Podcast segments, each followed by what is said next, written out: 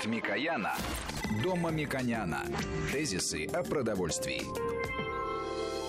Продолжаем беседу с Мушеком Миконяном, президентом местного совета ведения экономического пространства. Знаете, Мушек Владимирович, если честно сказать, слово «жир», вот даже у меня, вот как после, вот, э, мы часто вот так сейчас его говорили, вызывает так...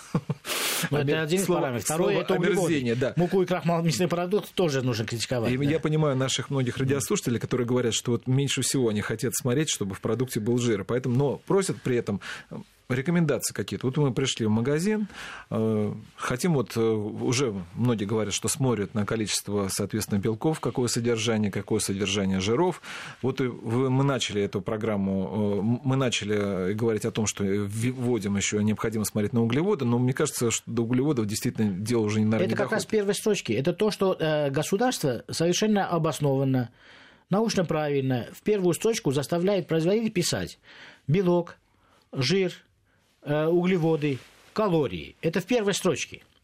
И везде это написано не очень мелко, как многие жалуются. И кроме того, сейчас, э, слава богу, э, в многих местах поставлены увеличительные стекла около витрин или на тележках. И, в принципе, нужно смотреть на соотношение белков, жиров и меньше углеводов в продуктах мясной группы.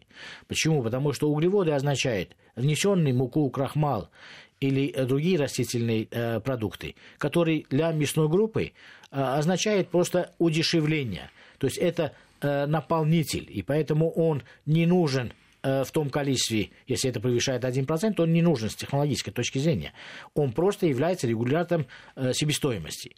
Поэтому лучше эти продукты не поощрять своими покупками. Какие же продукты желательно поощрять и для себя, и не переплачивать практически. Наша рекомендация относится к тому, чтобы не приплатить, заплатив за белок, купить излишнее количество жировых калорий. Нужно смотреть, чтобы соотношение белка и жира были приблизительно один к одному чтобы не было излишнего содержания 14 жира. 14, условно говоря. 12 на 12, 12 э, хотя бы на 16, но чтобы не было в два раза превышения жиров. Это слишком много калорий вы покупаете, когда покупаете мясную продукцию. Углеводов. Э, э, калорий жировых. Углеводы указаны отдельно. Они указаны как в виде мука, крахмал, растительные белки и так далее, но они также указываются как содержание углеводов. То есть здесь это дублируется. Два показателя характеризуют то, что не мясное, и это не надо покупать. Хотя я, например, не противник Э, э, полноценных относительно э, растительных белков, как соя. Но я не рекомендую применять производить, потому что у нас сегодня мясо стоит дешевле, чем соя. Понимаете? Сегодня птицеводская отрасль настолько сделана, настолько конкурентоспособная, что у нас э, части от труба определенные от разделки э, птицы стоят дешевле, чем э, соевый гель, который мы вынуждены были применять в 90-е годы. Ничего плохого я в этом не вижу. Это значительно лучше применять сою, чем крахмал муку. Сегодня мы уже в другом веке, в другом уровне. Нам и это, и это, и это не нужно. То есть нам не нужно в мясных продуктах ни крахмал, ни мука, ни уже соя. И поэтому производители, которые это применяют, я думаю, что в большей степени от инерции или незнания э, применяют, потому что уже дешевле применить отечественное мясо, чем импортом закупаемые э, соевые ингредиенты. Поэтому, когда мы смотрим на э, показатель углеводов, если он больше единицы, это означает, что нам не нужно.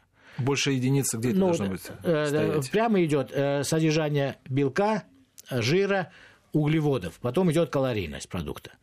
Естественно, от содержания белка, чем больше белка, тем меньше калорийность продукта, чем больше жира, тем больше калорийность продукта. И поэтому э, калорийность э, мясных продуктов не должна быть существенно выше. Я считаю, что, например, э, свыше 200 это слишком много. Поэтому калорийность э, белковых продуктов должна быть чуть меньше, чем калорийность, естественно, более эмульсионных продуктов, э, спредов, масла, э, подсолнечного масла, круп, естественно. Поэтому э, калорийность продукта должна быть не избыточной, то есть не зашкаливать за 200. Желательно вообще до 150, чтобы не зашкаливало. Знаете, Это вы... будут правильные мясные продукты с точки зрения ваших затрат. Мы говорим о э, людях, которые хотят правильно покупать. Но многие люди вообще не считают деньги в этом контексте. Не, не, знаете, вот смотрите, ну хотя мы часто говорим о том, что, вот, что надо, когда приходишь в магазин смотреть, а иногда хочется, что просто прийти, просто, ну, не знаю, в кафе, ресторан, и на это не смотреть, но при этом хочется знать, как у нас уровень э, да, мы эту тему того не же ресторана. Мы да. это никогда не затрагивали, потому что немножко другая градация. Да. Да. На самом деле... Как вы э, оцениваете, да, вот ну, если смотреть э, экспертно, как в мире происходит, как в России, я, вообще Москва считается, и не только это мое э, представление об этом, считается одним из очень продвинутых столиц мира с точки зрения качества и количества э, очень э, хороших ресторанов если мы э, о дорогом сегменте говорим, ну, условно дорогом сегменте. Во-первых, это потому, что э, в этой сфере на самом деле действует Э, очень много эффективных, очень уважаемых экспертным сообществом бизнесменов. Ну, Новиков самый известный из них. Его очень любят, уважают, потому что он сам создал себя, концепцию, и он, каждый его новый ресторан – это новое представление о услуге, о питании и так далее, и так далее. В Москве, например, я знаю, я не знаю, можно говорить или нет, прямо в центре э, мясной ресторан, который сегодня может попасть в пятерку лучших э, мясных ресторанов мира – Э, потому что и там представление продукта, даже в сыром виде, витринное представление этого продукта, там написано, что рыбы нету, ну, это так, э, э, игра слов. Э, и качество этих продуктов, ну, просто великолепно. И представление мясных блюд, это не только стейки. Это, например, ну, я, например, люблю э, бычьи хвосты, там, это великолепный коллагеновый белок, который не дает много калорий, кстати, и как пищевое волокно мясной группы очень э, полезно для питания, да, вот если говорить о блюдах.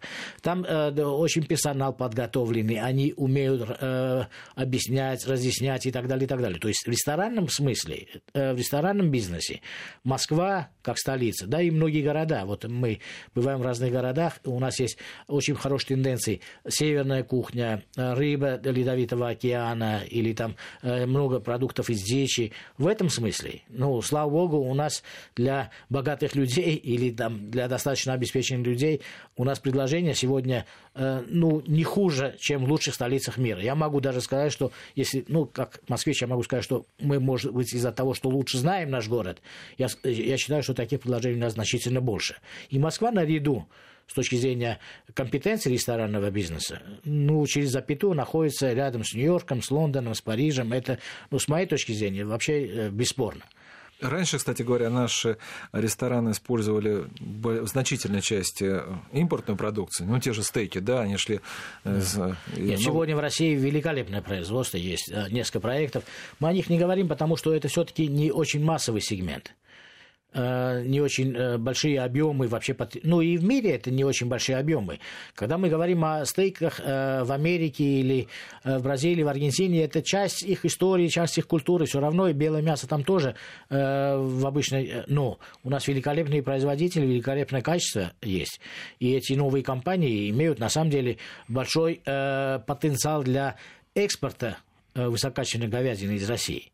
Поэтому этот сегмент, с моей точки зрения, и обсуждения не стоит. Почему? Потому что там эти задачи решены, и они не имеют дела э, с э, каждодневной борьбой за одну копейку, где происходит э, добавление мясные продукты, муки, крахмала и так далее. Поэтому этот сегмент работает сам по, э, по себе, да, он трудный, он конкурентный, и если э, сотрудничество международной торговли будет развиваться, там будет еще сложнее, но я думаю, что наши в любом случае скорее будут экспортерами, чем импортерами в дорогом сегменте говядины.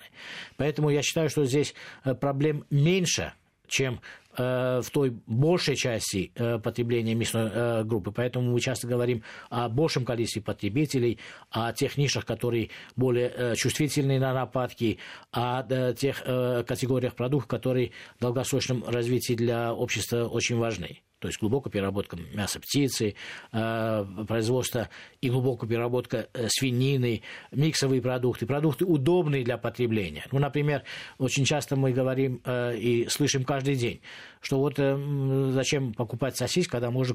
Ну, я так не считаю, например. И даже мы, возвращаясь к историю, великий нарком Микоян так не считал. Мы подсмотрели в Америке, как индустриально в Германии посмотрели, и сделали это концептуально важным и выиграл Советский Союз во многом в э, глубокой переработке, то есть поддерживали конечные переделы и в конце концов в будущем сырое мясо, я думаю, что уже не будет продаваться, если мы говорим о каком-то глобальном будущем, потому что населению будет э, новый э, человек нового общества, он будет более занят, ему будет э, интересно заниматься творчеством, искусством, работой и так далее, у него будет все меньше и меньше работы, э, тратить на э, простое потребление, потому что нужно потреблять для того, чтобы жить, а не жить для того, чтобы потреблять. Ну, это философская аксиома. Ну, кстати говоря, да, действительно, у нас, хотя, может быть, действительно меньше стало людей ходить в рестораны, но исходя из экономических причин. Но это не значит, что это будет постоянно. Потому что э, два года назад, когда все было все благополучно, в принципе,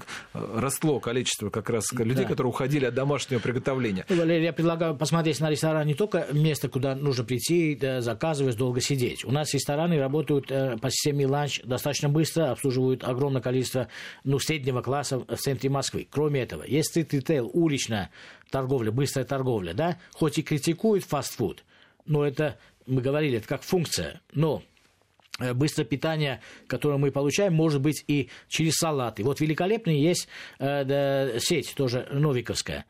И там огромное количество э, продуктов, которые построены на свежих овощах чистом мясе, молочных продуктах. Вот так, такое быстрое питание э, находит спрос. Мы говорим об этом, не говорим об этом. Средний класс идет и поощряет своими покупками именно такой тип развития.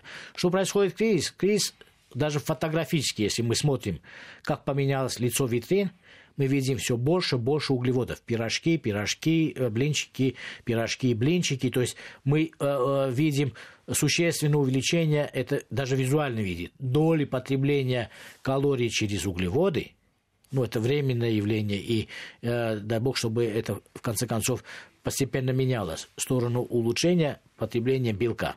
Но в любом случае используйте российское, как в магазинах, так и в ресторанах, потому что у нас наша промышленность это как раз позволяет даже с избытком. Программу провел Валерий Санфиров. Напомню, что у нас был нашим гостем был Мушек Мамиканян. Всего вам доброго. Тезисы о продовольствии.